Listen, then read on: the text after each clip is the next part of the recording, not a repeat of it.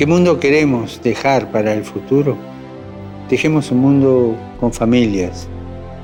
Cuidemos las familias, porque son verdaderas escuelas del mañana. Son espacios de libertad, son centros de humanidad. Y reservemos un lugar destacado en ellas para la oración personal y comunitaria. Recemos para que las familias, gracias a una vida de oración y a una vida de amor, se vuelvan cada vez más laboratorios de humanización.